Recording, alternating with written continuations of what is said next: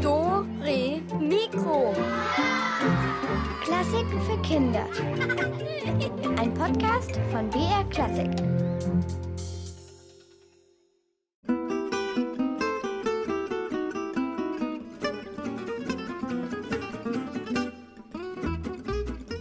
So, noch ein bisschen und jetzt, jetzt ist er spitz genug, dieser Bleistift. Und jetzt kann es losgehen. Her mit dem Papier. Fünf Zeilen ziehen. Eins, zwei, drei, vier, fünf. Einen Notenschlüssel und ja, dann mache ich mal ein C und das ist eine Viertelnote, zwei Achtel EF und am Schluss noch eine halbe Note, ein G. Oh, wow, frisch notiert. Ein kleines Motiv. Und darum geht's heute in Dore Mikro ums Musikaufschreiben, um Schreiberlinge, um Schreiberdinge in der Musik. Womit fr wurde früher geschrieben? Warum wurden die Noten zigfach abgeschrieben? Und welcher Komponist hat eigentlich einen unordentlichen Schreibtisch? Das alles fragen wir heute. Und dazu begrüßt euch herzlich Julia Schölzel.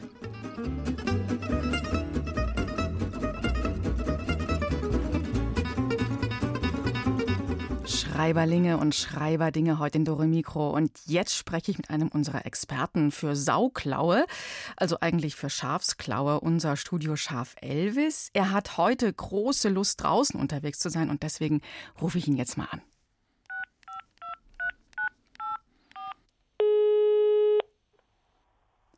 Mäh. Ja? Hey, Elvis hier? Wer stört? Elvis, hi, ich bin's, Julia. Mäh, ach so, ja, aber mach schnell, ich komponiere gerade. Äh, ja super. Oh, Was komponierst du? Also ich stehe hier auf einer wunderschönen Blumenwiese am Waldrand und ich komponiere eine Sinfonie der tausend Grashalme mit Kuckuck und echten Bienengebrumme. Äh, toll. Wie weit bist du schon mit deinem Stück? Eigentlich fertig, Julia. Ich bin gerade bei, dabei, sie aufzuschreiben. Das heißt, sie zu legen. Äh, wie zulegen? Das, das verstehe ich nicht. Naja, also ich habe ja jetzt hier draußen gerade kein Papier und Stift und so dabei. Die Idee zu meiner Sinfonie der tausend Grashalme ist mir total spontan gekommen. Du weißt schon, der magische Moment, wenn einem halt so Musik einfällt und jetzt schreibe ich sie nicht auf, sondern ich lege sie auf den Weg. Am Anfang volles Orchester als Zeichen einer Reihe von frischen Buchenblättern, danach nur die Geigen, etwas Kleeblüten gestreut und dann die Flöten und Klarinetten. Das sind verknotete Kuckucksnelken. Aha, also du machst es so mit Sachen aus der Natur, das sind dann so Art Symbole. Ja, genau.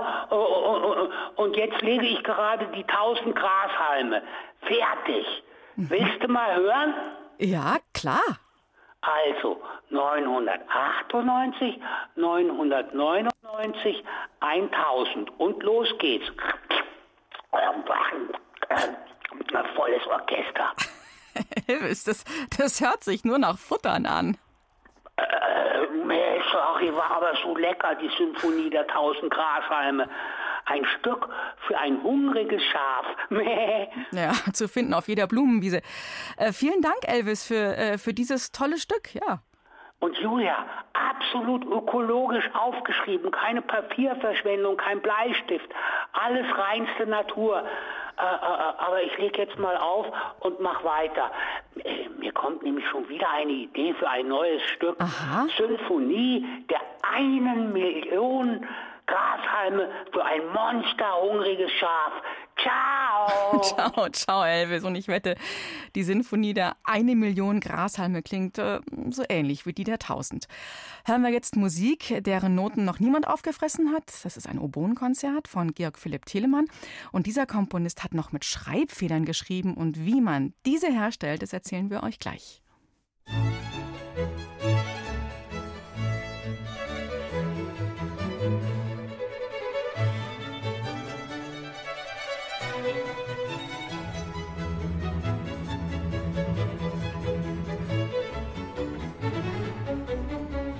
Wenn heute Komponistinnen oder Komponisten was komponieren, dann klingt es zum Beispiel so. Das ist, wenn sie auf einem Computer mit einem Computerprogramm Noten schreiben. Es kann aber auch so klingen, wenn Sie schnell was mit einem Kugelschreiber skizzieren oder eben hier mit Bleistift. Und ganz früher hörte es sich so an. So kratzt eine Schreibfeder übers Papier. Ich finde, das hört sich schon ganz toll an, so geheimnisvoll. Eine Schreibfeder benutzt heute kaum noch jemand, aber sie hat auch Vorteile. Sie kommt komplett aus der Natur und man kann sie sogar selbst machen. Und wie das geht, das haben Christina Dumas und Charlotte mal ausprobiert.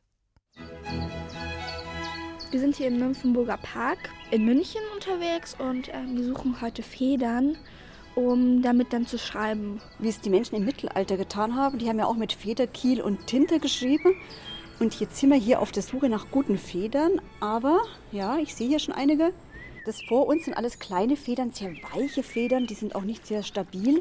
Also ich habe jetzt hier einige Federn gefunden, also von einer Ente und... Die eignen sich, glaube ich, jetzt nicht besonders gut, dass man damit schreibt. Also ich glaube, wenn wir eine Gänsefeder finden würden, das wäre super.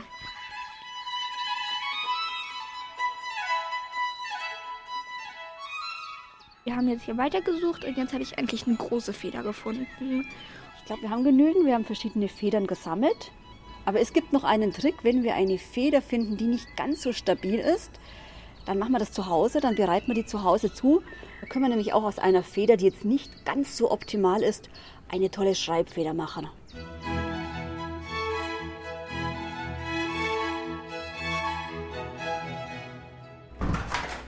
So, wir sind jetzt zu Hause angekommen. Schauen wir uns mal unsere Schätze an. Wir haben jetzt ganz unterschiedliche Federn. Da sind auch einige dabei. Ich glaube, es ist eine Schwanenfeder. Die ist schon relativ groß und stabil aber noch nicht so ganz optimal. Und die bereiten wir jetzt einfach auf. Charlotte, du hast jetzt ein kleines Messerchen in der Hand. Zuerst werden die Kielspitzen durch einen leichten schrägen Schnitt an der Spitze gekappt. Und jetzt sieht man da auch schon was, was da in der Feder steckt. Das ist das Mark. Und dieses Mark ziehen wir mit einer Pinzette heraus. Also das schaut jetzt aus, als würden wir so einen dicken Faden aus dem Inneren der Feder rausziehen.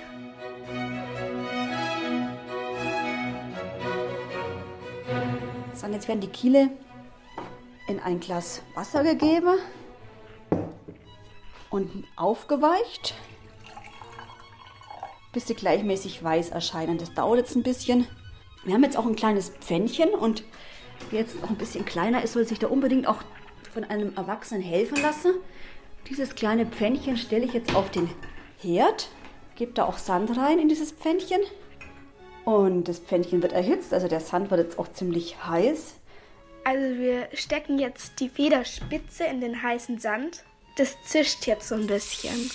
Und so wird nämlich unser Federkiel ganz schön hart und bricht später nicht so schnell ab. Und jetzt schneide ich vorne an der Kielspitze die Spitze schräg an ich habe also jetzt hier mein Messer und schneide sozusagen vom Bauch der Feder nach vorne zur Spitze hin die Feder schräg an. Ja, und jetzt ist das meiste eigentlich schon passiert. Jetzt kann ich hier die Feder noch besonders gestalten, indem ich zum Beispiel an der rechten oder an der linken Flanke der Federspitze noch etwas so abschneide, dass die Spitze ausschaut wie so ein geöffneter Vogelschnabel.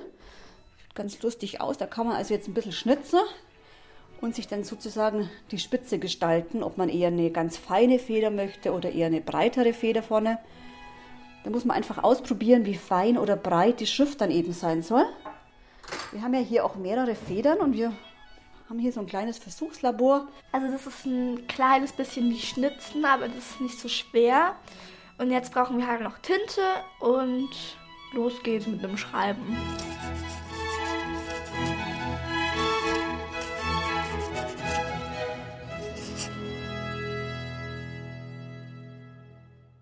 Also ich finde, das klingt sehr gut machbar.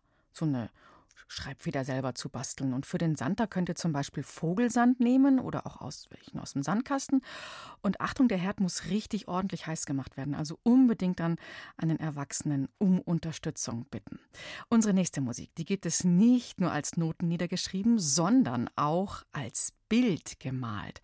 Und auf diesem Bild, da schlüpfen gerade Küken aus ihren Eiern und tanzen mit ihren Schalen auf dem Kopf ein Ballett. Der Komponist Modest Modorski, ein Russe, der hat dieses Bild gesehen und schwupps hat er diese Musik dazu komponiert. Musik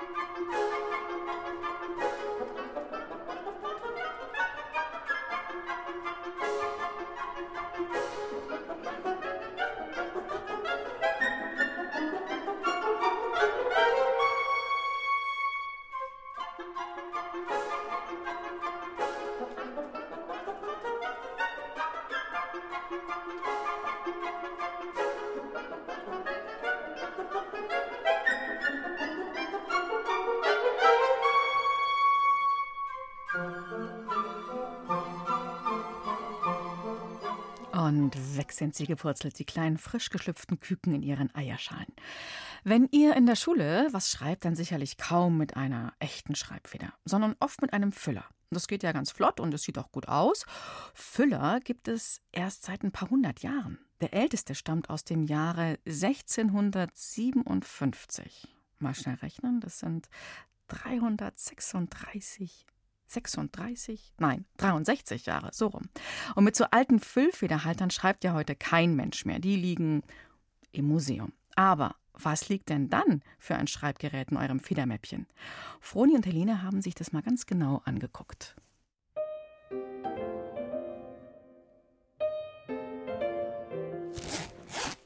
Also ich habe immer zwei Füller dabei. Dann habe ich hier noch meine ganzen Buntstifte, wenn wir in der Schule was malen müssen. Und dann habe ich immer drei Bleistifte, weil wir für Kunst immer verschiedene Dicken brauchen, je nachdem, was wir zeichnen. Und dann habe ich noch zwei Ersatzpatronen für meine Füller. Helenes Federmäppchen ist aus rotem Leder und hat zwei große Fächer. Sie hat es zum Schulanfang bekommen. Damals war der Platz mit dem schwarzen Gummiring für den Füller noch leer. Einen habe ich bei meiner Erstkommunion gekriegt. Der ist dunkelblau und da steht auch mein Name eingraviert drinnen. Und den anderen habe ich von meiner Mutter bekommen. Der hilft mir, dass ich richtig schreibe. Helene ist zehn. Sie erinnert sich noch gut daran, wie stolz sie war, als sie in der zweiten Klasse gelernt hat, mit dem Füller zu schreiben. Da haben wir einen Füllerführerschein gemacht. Also da kann man eigentlich gar nicht durchfallen wie bei einer Fahrradprüfung. Und es ist dann einfach, dass wir gelernt haben, wie man mit dem Füller schreibt. Und dann hat man so einen kleinen Ausweis gekriegt, den meine Lehrerin jedem gemacht hat. Und das war eigentlich schön für mich, weil ich mich dann einfach so gefühlt habe, dass ich jetzt echt richtig in der zweiten Klasse angekommen wäre. Das Schreiben mit dem Füllfederhalter ist nämlich gar nicht so einfach. Man muss üben, dass die Tinte beim Schreiben ganz gleichmäßig aus der Feder fließt. Man darf die Feder nicht schief aufsetzen und auch nicht zu fest aufs Papier drücken. Am Anfang habe ich den Füller immer falsch gehalten und dann waren meine Hände immer voll Tinte und ich wollte da auch immer keinen Killer haben und dann hatte ich immer ganz blaue Finger. Heute ist Tinte fast immer blau. Schon vor mehr als 5000 Jahren stellten die Ägypter aus Ruß, Wasser und einem gummiartigen Bindemittel Tinte her. Diese war schwarz oder eben rot, wenn die Ägypter eine bestimmte eisenoxidhaltige Erde zum Anmischen benutzten. Vor 2000 Jahren schrieben die Römer auch mit der Tinte von Tintenfischen. Für die Tiere ist ihre Tinte eigentlich eine Waffe gegen Feinde. Ich habe mal einen Film gesehen, da wurde ein Tintenfisch, also so von anderen Fischen, verfolgt und dann hat er seine Tinte ausgestoßen und ist dann irgendwie abgehauen und die anderen Fische haben ihn dann auch nicht wieder gefunden. Leider kann man einen Tintenfisch nicht melken wie eine Kuh. Die Tinte wird aus dem toten Tier gewonnen. Der Tintenbeutel wird getrocknet und zerstoßen und das Pulver wieder mit Wasser angemischt. Diese Tinte ist nicht schwarz, sondern eher braun und sie riecht ziemlich fischig. Feinschmecker verwenden das Pulver heute, um Nudeln schwarz zu färben. Nichts für Helene. Sie empfiehlt sowieso, statt Plastiktintenpatronen lieber eine umweltfreundliche Variante zu verwenden. Ich habe immer Ersatzpatronen, die ich dann zu Hause in einem Tintenfass auffüllen kann. Und es funktioniert halt so wie bei einer Spritze, dass du da drehst und dann saugst es so hoch.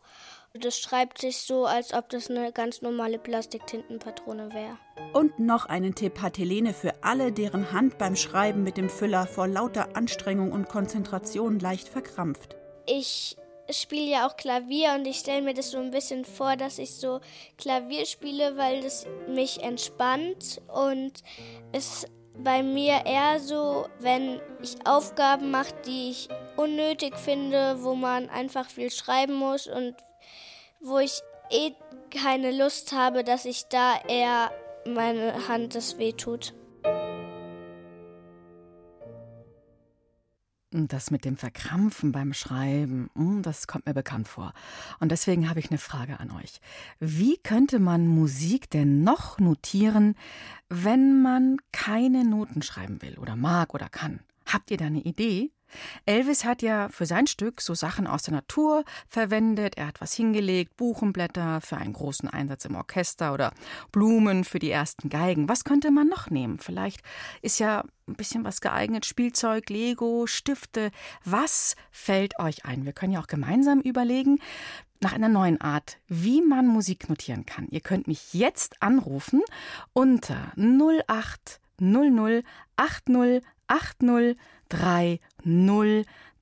Ich sag's noch einmal: 0800 80 80 303. Wie kann man Musik noch notieren, wenn man eben nicht Papier oder ein Stift oder sowas schreiben möchte, Noten? Bis die ersten Anrufe eintrudeln, hören wir einen Schmetterling, der über ein Klavier flattert.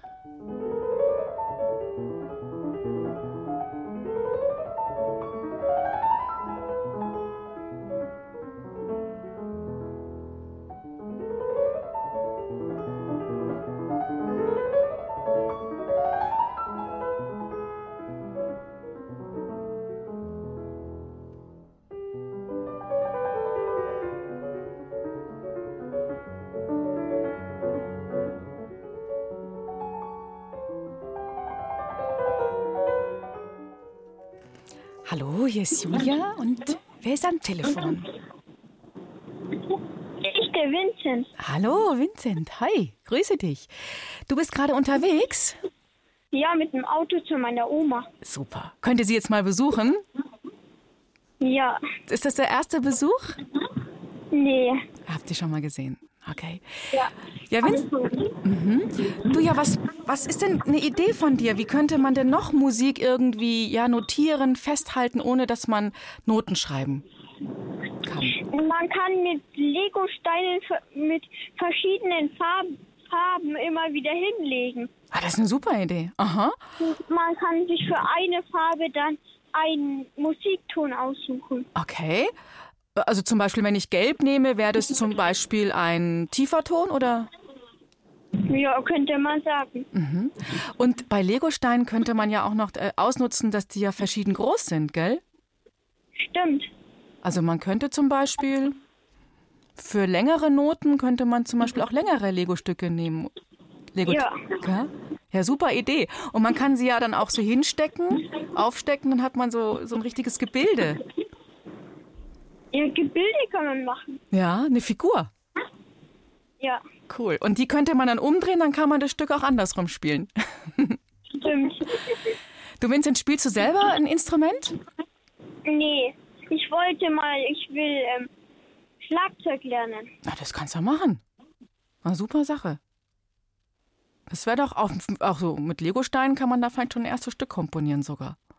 Ja, Große Trommel, Tom-Tom, die größeren Legosteine und so. Und dann gibt es ja auch die transparenten, die vielleicht dann für die Becken, die durchsichtigen Legosteine. Ja, ja. ja, cool. Dann, dann lieben Dank für diese Idee. Die werde ich natürlich dem Elvis auch mal anbieten, falls er nicht immer nur alles auffressen möchte, was er so legt. Und dann toi toi toi, ich drücke die Daumen, dass das klappt mit dem Schlagzeug. Ja. Ja? Gut, danke. Und noch gute Fahrt. Tschüss. Ja. Ciao. Ciao. So, mal gucken. Hallo, hier ist Julia. Und wer ist jetzt da am Telefon? Hallo, hier ist der Johannes. Hallo, Johannes. Ja, mein Lieber, was glaubst denn du, was könnte man denn noch einsetzen? Also Vincent meinte ja schon Legosteine. Naja, man könnte auf Papier eben ein C schreiben und dann ein nach oben für die Viertelnote. Also warte mal, jetzt mach ich jetzt mal. Ich habe ja hier was zu schreiben. Also du meinst einfach den Buchstaben C Ja? und dann, was soll ich drüber machen? Ähm, einen Strich Äh, quer, längs, diagonal? nach oben. Von unten nach oben. Und nach oben. Okay, okay, gut. Und das soll jetzt ein, ein also quasi der, der, die Note C sein als Viertel oder wie? Ja? Okay. Und woher weiß ich, welches C es ist? Es gibt ja verschieden hohe. Ja, ähm, wenn es ein, wenn's ein C über ja, eine Oktave höher ist, Ja. dann macht da oben halt am oberen Teil des Cs ein- eine kleine Eins hin. Okay, also machen wir C, 1 und einen Strich. Alles klar. Aber das heißt, man bräuchte wieder Papier und einen Stift für deine Notation. Mhm. Mhm, mhm. Vielleicht fällt dir noch was anderes ein? Ohne Papier und Stift? Johannes? Bist- Ja? Ja? Fällt dir vielleicht noch was anderes ein, ohne Papier und Stift? Einfach losspielen. Einfach los. Ah, und dann, wenn man's, bevor man es vergisst, wie macht man es dann, dass man es nicht, dass man es nicht vergisst, das Stück? Nehmen. Aufnehmen? Ja? Ah, und dann immer wieder übers Gehör auswendig lernen. Ja? Hast du das schon mal gemacht? Ja. Ich, ich, ich habe dich jetzt schlecht verstanden? Ja. Ja? Ja. Mhm. Du spielst was für ein Instrument? Schlagzeug und Klavier. Schlagzeug und Klavier, okay. Davon träumt der Vincent von Schlagzeug. Und dann hast du dich schon öfter aufgenommen mit dem Handy oder. Ja. Okay, ja, das ist eine gute Idee. Also mit dem Handy aufnehmen kann man auch und dann sich immer wieder so oft vorspielen, wie man es kann. Mhm. Mhm. Okay, also und natürlich deine Idee mit dem C und dann mit den Buchstaben und dann drüber die, den Notenhals und ein C1, wenn es die erste Oktave ist, also sagen wir mal das C, das kleine C oder sowas, ne? In der Hinsicht. Okay, Johannes, dann ganz lieben Dank für die Idee. Bitte. Ja. Tschüss. Jetzt haben wir Ciao. Ja, ciao. Jetzt haben wir noch jemanden. Mal schauen, wer hier ist. Hallo, hier ist Julia. Hallo? Hallo, wer bist du? Hier ist der Felix. Hi, Felix. Ja, was glaubst denn du, was könnte man denn noch machen, um Musik irgendwie zu fixieren, ein Stück? Also man könnte zum Beispiel vorne auf ein Blatt Papier die auf der auf der Geige die Seiten schreiben und da, da hinten da, hinter dran dann die Finger, mit denen man da greift. Ach so, also ich mal jetzt mal hier vier Seiten auf mein Papier. Soll ich das mal machen? Ja, einfach die Buchstaben so zum Beispiel. Okay, also von den, von den Geigenseiten. Ja. Was haben wir denn da? Da haben wir ein G. Ein G, ein D, ein A und ein E. Ah, ich merke schon, du kennst dich gut aus. Okay, und dann fange ich an mit, äh, dann nehme ich da wohl den zweiten Finger auf die D-Seite oder was? Oder den dritten oder? Zum Beispiel so. Okay, dann mache ich, was soll ich da für ein Symbol machen, Felix? Ähm, einfach so eine kleine Eins hinschreiben oder eine Zwei. Okay, dann mache ich mal ein Eins und zwei. Okay, und dann, und dann, wie viel Abstand? Ist der Abstand immer auch die Länge des, der Note, die Länge des Tones? Ja, das könnte man auch machen. Jedenfalls, ich mach, ich mach so, dass je größer der, die Zahl ist, desto länger ist der Ton. Ja, auch ein guter Tipp.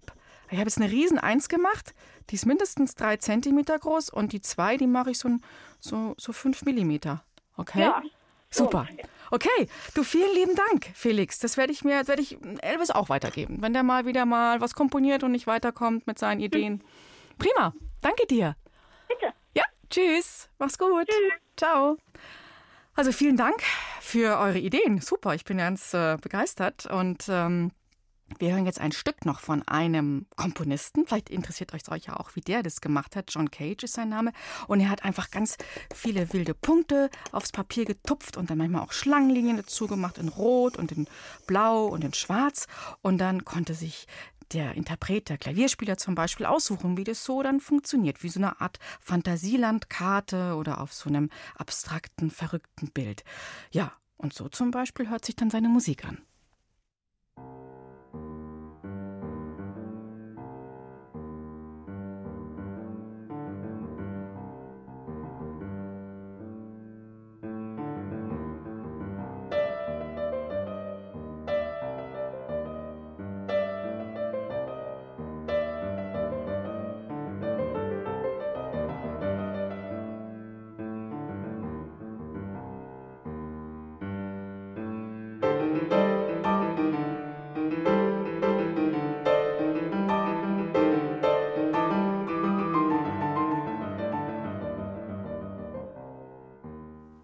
Musik von John Cage. Und jetzt geht es hier in Doro Mikro um Chaos und Ordnung und dazu öffne ich unsere Rätselkiste. Wow, da liegt Zaubertinte für euch drin. Die könnt ihr jetzt gewinnen. Und natürlich auch ein paar Rätsel. Und da schauen wir mal auf einen Schreibtisch von einem Komponisten. Und ich sagte ja schon Chaos und Ordnung. Manchmal muss man einen Schreibtisch aufräumen. Äh, hm, tja, wer kennt das nicht? Und äh, was sich da immer so alles ansammelt auf so einem Schreibtisch. Dieser eine berühmte Komponist hat, hm, fürs Aufräumen einen Diener. Wie ist das praktisch? Und der macht gerade Ordnung und hört mal genau zu, was dieser Diener da so vor sich hin murmelt. Und dann kommt ihr vielleicht darauf, wem dieser berühmte Schreibtisch gehört. Boje moi, da sieht's mal wieder aus. Alles durcheinander. Federkiel, Tintenfass. Ach herrje, jetzt ist mir das umgefallen. Schnell die Briefe weg. Hm? Von Nadeshda Merk? Oh mein, ein Tintenklecks. Ach so, schnell hier abwischen. So, und das Buch da hat jetzt auch einen Spritzer abbekommen. Tolstoi, Dostojewski. Ach, unsere ganz großen russischen Schriftsteller. Und da E.T.A. Hoffmann. Aha, und Märchenbücher. Russische Märchen, deutsche Märchen, Dornröschen. Ah, und was liegt da? Hm? Flaumig weiße Federn. Sicher Schwanenfedern.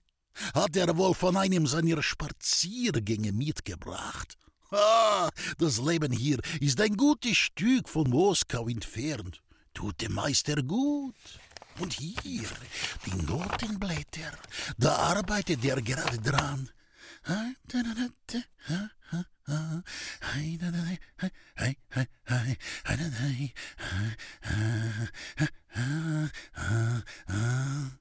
Die Nüsse da lege ich in die Schüssel. Die muss er dann noch knacken.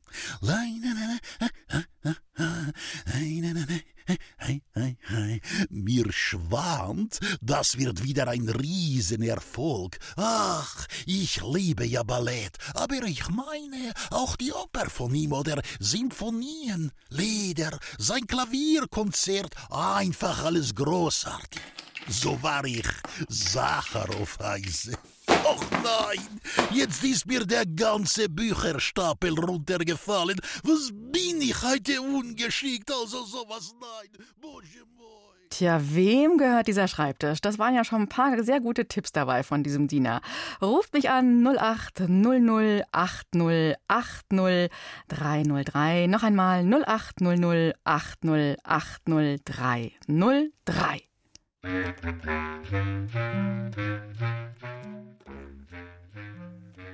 So, jetzt hier blinkt schon. Hallo, hier ist Julia.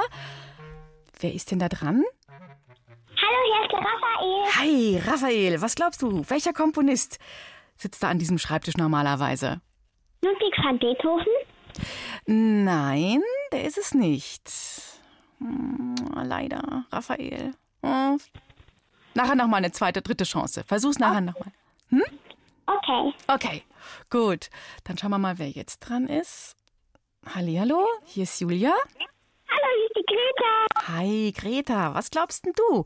Wem gehört der Schreibtisch? Tchaikovsky. Und das ist richtig. Genau. Ludwig, Ludwig van Beethoven hat ja nicht den Nussknacker geschrieben und so. Das war Tchaikovsky. Super. Herr Greta, lieben Dank. Dranbleiben und du hast die Zaubertinte verdient. Danke. Gerne. Ciao. Tschüss. So, also dieser Peter Tschaikowski, der lebte vor ungefähr 160 Jahren. Und er lebt in einem sehr schönen Holzhaus. Heute ist das ein Museum. Aber gehen wir nochmal zurück zu seinem Diener, Sacharow. Der sorgt ja immer noch für Ordnung. Allerdings, hm, jetzt haben sich da ein paar kleine Fehler eingeschlichen. Das heißt, nicht alles, was der Diener da findet, wovon er spricht, kann auf dem Schreibtisch des Komponisten Peter Tschaikowski vor ungefähr 160 Jahren gestanden haben. Es sind insgesamt vier Dinge, die ihr heraushören sollt. Also jetzt gut aufpassen. Vielleicht sollte ich erst mal die ganzen Bücher zurück ins Regal bringen, also die Märchenbücher. Dann hier Tolstoi, Goethe, Shakespeare, Lindgren Astrid, Dostojewski, Schopenhauer. Ah, schon wieder alles runtergefallen, herrje! So, und dann ordne ich hier mal das Tintenfass und das Papier.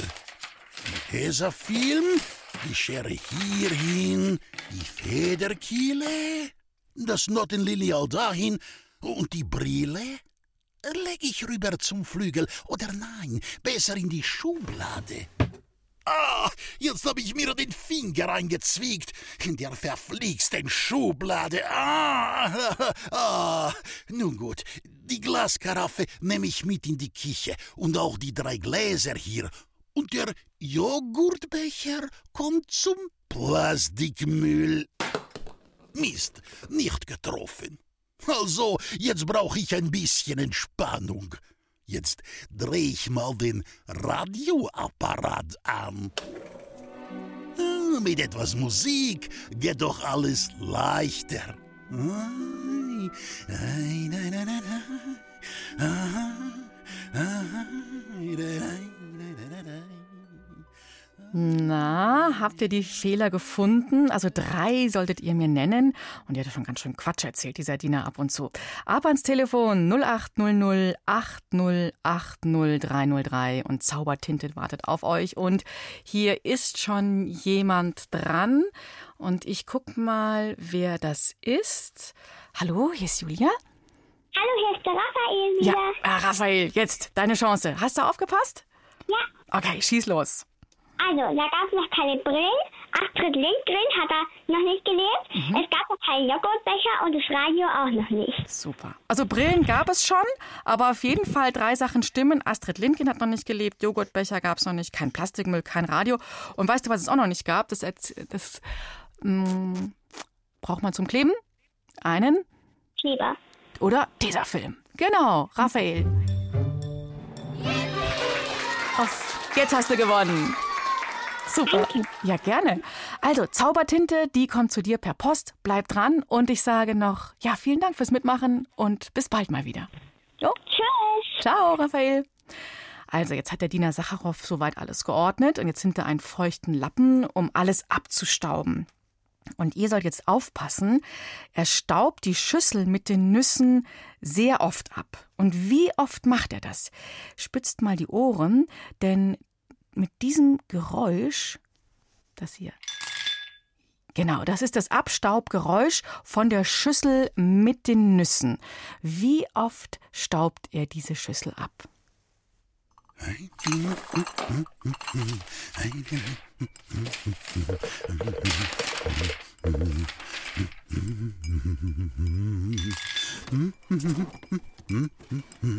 Mm-hmm.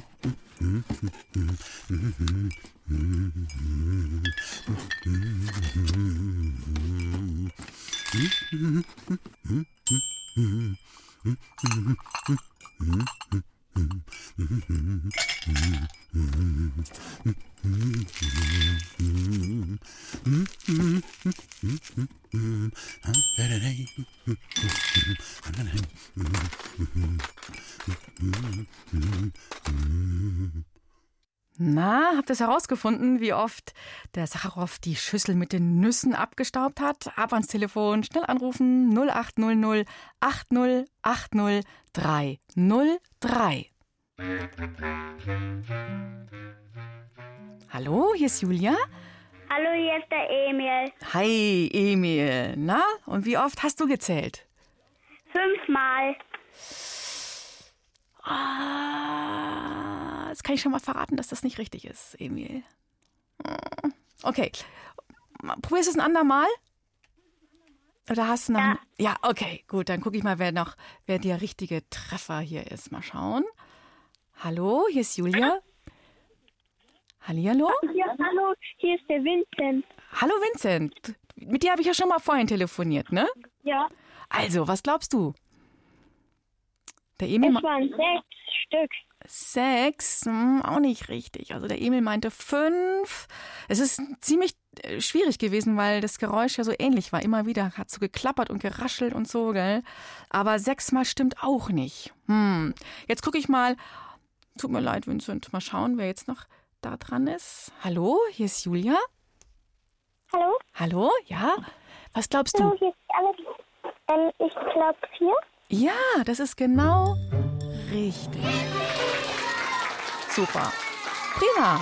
Du hast richtig gezählt. Viermal hat er die Schüssel abgestaubt und deshalb hast du jetzt was abgestaubt, nämlich unseren Preis, die Zaubertinte. Ja? Ja. Okay. Noch nicht auflegen, dranbleiben. Ja. Ja, bis bald. Tschüss. Ciao.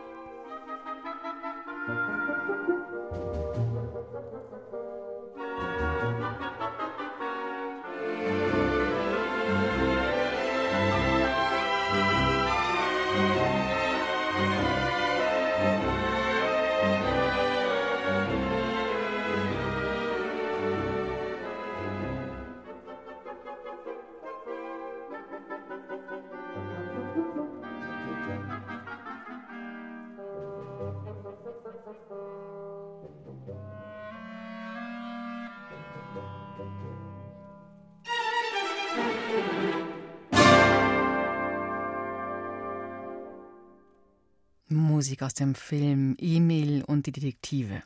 Wir haben ja vorhin von Helene gehört, wenn man viel schreibt, dann verkrampft einem manchmal die Hand und es ist gar nicht so leicht, locker und flüssig und dabei auch noch lesbar zu schreiben.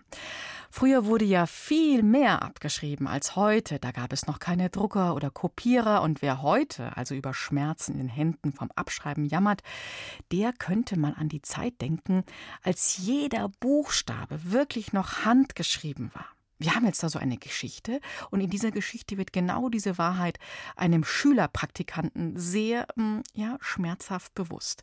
Er soll was kopieren, ein Stück von Bach, und zwar eine Kantate. Bach war ja ein Meister der Kantate und der hat für jeden Sonntag eine neue komponiert, fast für jeden Sonntag. Und diese Kantate wurde dann frisch aufgeführt auf ganz frisch handgeschriebene Noten.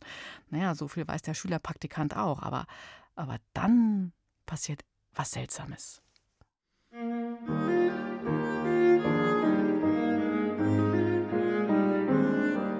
Svens erster Arbeitsauftrag lautet Kopieren gehen. Na schön, es ist schließlich der erste Tag seines Schülerpraktikums beim Rundfunkchor. Da muss er eben noch so einfache Aufgaben erledigen. Gleich wird er bei den Proben zu einer Bach-Kantate dabei sein. Das wird dann schon aufregender. Der Kopierer steht in einem kleinen Raum gleich neben der Musikbibliothek. Sven legt die Blätter ein, drückt auf einen Knopf und zack, zack, zack flutschen die Kopien heraus. Er will schon gehen, da kommt ihm einer seiner verrückten Gedanken. Was, wenn er seinen Kopf auf die Glasplatte des Kopiergerätes legt und so sein gequetschtes Gesicht kopiert? Schon liegt Svens Kopf auf der kühlen Glasplatte. Mit einer Hand tastet Sven nach dem Plastikdeckel des Kopiergeräts und legt ihn über seinen Kopf. Wo ist der richtige Schalter? Da. Sven drückt und spürt ein heftiges Ziehen und Zerren. Sein ganzer Körper scheint zusammengedrückt zu werden. Dann kommt er sich plötzlich ganz flach vor. Flach und leicht wie ein Blatt Papier. Es wird dunkel, er wird irgendwo durchgezogen, er rollt sich ein, dann aus, dann ist es plötzlich hell Und Sven fühlt sich wieder wie Sven. Aber wo ist er? Das sind überall Leute. Sie tragen komische Hosen und Umhänge. Sie sind über hohe Holzpulte gebeugt, mit Federn in der Hand. Schick dich, Bach! Auf einmal steht ein dünner älterer Mann vor ihm, der ihn von oben bis unten mustert. Sven folgt seinem Blick und reißt die Augen auf. Statt in Turnschuhen stecken seine Füße in Holzpantoffeln. Seine Jeans hat sich in eine Hose aus einem groben Material verwandelt. Statt eines Sweatshirts trägt er obenrum ein komisches Hemd. Und wo ist eigentlich sein Handy? Bist du stumm oder was? Der Mann blickt ihm nun fest ins Gesicht. Nein, ich bin bloß, ich habe bloß, stottert Sven. Also komm, wir haben keine Zeit zu verlieren. Das alles hier muss bis morgen früh abgeschrieben sein. Also, hier ist dein Platz. Der Mann deutet auf ein Schreibpult. In einer Vertiefung des Holzes steckt ein Tintenfass. Daneben liegen eine Gänsefeder und eine merkwürdige Gabel. Schreib erst einmal das hier ab. Und schön ordentlich, verstehst du? Sven starrt auf das Notenblatt vor sich. Mit Mühe kann Sven die Worte Wachet auf, ruft uns die Stimme entziffern. Das ist ja die Kantate, die er soeben in den Kopierapparat gelegt hat. Die Kantate habe ich schon kopiert, ruft er verwirrt. Die ist von Bach. Der Mann neben ihm sieht auf. Ach was, sagt er und lacht. Und ich dachte, der Heilige Geist hat sie geschrieben. Also, dann zeig mal her, wo ist deine Kopie? Die ist noch äh, im Kopierer. Wo? Plötzlich kommt ein dicker Mann mit einer Lockenperücke in den Raum und klatscht in die Hände. Tempo, Tempo, Tempo, sagt er. Sehr wohl, werter Bach, ruft ein Mann in seiner Nähe. Dann vertiefen sich die beiden in ein Gespräch. Werter Bach? Sven wird schwindelig. Tatsächlich sieht dieser dicke Mann genauso aus wie Johann Sebastian Bach, der große Komponist, von dem die Kantate stammt, die Sven doch gerade in den Kopierer gelegt hat. Aber der ist doch schon lange tot. Der lebte vor vielleicht 300 Jahren oder so. Welcher Tag ist heute? fragte den Mann neben sich mit zittriger Stimme. Der 21. November, in vier Tagen ist die Aufführung und. Und welches Jahr? unterbricht Sven den Mann. Welches Jahr? 1731 natürlich. Sag mal, was soll das? Der Mann blickt auf das weiße Papier vor Sven. Du hast ja noch nicht einmal die Notenlinien gezogen, schimpft er und drückt Sven nun die merkwürdige Gabel von seinem Tisch in die Hand. Svens Hände zittern. Was soll er mit der Gabel? Sie hat fünf Zacken, wie die fünf Notenlinien. Na los jetzt, herrscht ihn der Mann an. Sven ist völlig durcheinander. Ihm wird abwechselnd heiß und kalt, aber er taucht die Gabel in das Fass und fährt damit über das weiße Papier. Fünf Linien entstehen. Krumme Linien, denn Svens Hand zittert. Ein Tintenklecks breitet sich über das Papier aus. Der Mann neben ihm blickt auf die krummen Notenlinien und stöhnt. Du bist ja wohl der miserabelste Kopist, den ich je hier hatte. Kannst du nicht mal gerade Notenlinien ziehen? Der Mann rauft sich die Haare. Auf einem Hocker neben ihm liegt ein ganzer Stapel Notenpapier. Muss das alles noch abgeschrieben werden? fragt Sven vorsichtig. Natürlich, sagt der Mann. Jede Woche schreibt Bach eine neue Kantate. Jeder Sänger, jedes Orchestermitglied braucht schließlich seine Noten zum Üben. Natürlich schreiben wir nicht nur einfach ab, nein, fast alle hier sind Selbstmusiker. Wir schreiben auch die Stimmensätze heraus. Und das alles für geringen Lohn. Der Mann wirft Bach einen finsteren Blick zu. Dann seufzt er. Und immer rennt uns die Zeit davon. In Svens Kopf rumort es. Das ist ja Wahnsinn. All diese Leute sind nötig, um eine einzige Kantate zu kopieren. Aber hat er nicht in der Schule gelernt, dass ein gewisser Gutenberg schon den Buchdruck erfunden hat? Warum lasst ihr die Noten nicht einfach drucken? entfährte Sven. Drucken? Pah! Der Mann sieht Sven entgeistert an. Viel zu teuer, viel zu kompliziert, dauert viel zu lange. Du machst Späße, mein Junge. Was wird das hier? dröhnt plötzlich eine Stimme direkt vor ihm. Sven und der Mann sehen auf. Dort steht groß und breit Johann Sebastian Bach. Habe ich euch angestellt, um zu träumen? Der Junge hier, sagt der Mann ehrfürchtig, muss erst noch angelernt werden. Er versteht nicht viel von. Da hat Bach schon das Papier mit den krummen Notenlinien in der Hand. Sven will nicht, dass der große Bach seine krummen Linien sieht. Was soll das? schimpft Bach und zieht an dem Papier. Sven zieht in die andere Richtung. Das Papier reißt in zwei Stücke und Sven stolpert zwei Schritte zurück. Dann wird er plötzlich noch weiter weggezogen. Ein starker Luftstrom zerrt und zieht an ihm. Er hört ein merkwürdiges Klackern und Klickern. Verschwimmt alles vor seinen Augen. Es wird dunkel. Er fühlt sich zusammengepresst. Und plötzlich fühlt er eine Hand an seiner Hand, die an ihm rüttelt. Was soll denn das hier? Komm sofort da raus! Es wird hell. Sven spürt einen Schmerz in seinem Nacken. Benommen hebt er seinen Kopf, der merkwürdig abgeknickt auf einer Glasplatte lag. Eine Frau vom Rundfunkorchester steht vor ihm und lässt seine Hand los. Du meine Güte, du solltest doch nur die Kantate kopieren. Sven steht wieder in der kleinen Kammer vor dem Kopierapparat. Aber dort blinkt jetzt ein rotes Licht. Die Frau stöhnt. Papierstau, wie hast du das denn fertiggebracht? Kopfschüttelnd zieht die Frau an irgendwelchen Hebeln und öffnet mehrere Klappen. Um eine schwarze Walze hat sich ein Stück Papier gewickelt. Sie zieht es heraus und wirft es in den Papierkorb. Jetzt komm schon, die Probe geht gleich los. Komme gleich, flüstert Sven, der noch völlig benommen ist. Erleichtert blickt er auf seine Füße, die wieder in Turnschuhen stecken. Wahnsinn. Was war das? Eine Zeitreise mit dem Kopierapparat? Oder hat er das alles nur geträumt? Svens Blick fällt auf den Papierkorb. Ganz langsam holt er das Stück Papier heraus, das die Frau weggeworfen hat.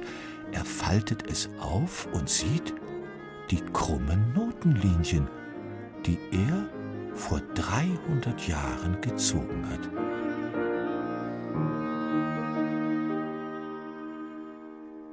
Was Kopiergeräte so alles können, sogar zurück in die Zeit reisen. Das war eine Geschichte von Silke Wolfrum und gelesen hat sie Andreas Neumann. Und wie hört sich Musik von Bach zum Beispiel an? Das hören wir jetzt noch bis zum Schluss. Morgen, da spitzen wir wieder die Ohren und die Bleistifte für noch mehr Geschichten und Rätsel rund ums Musikschreiben. Morgen um 5 nach 5 hier im BR Klassik.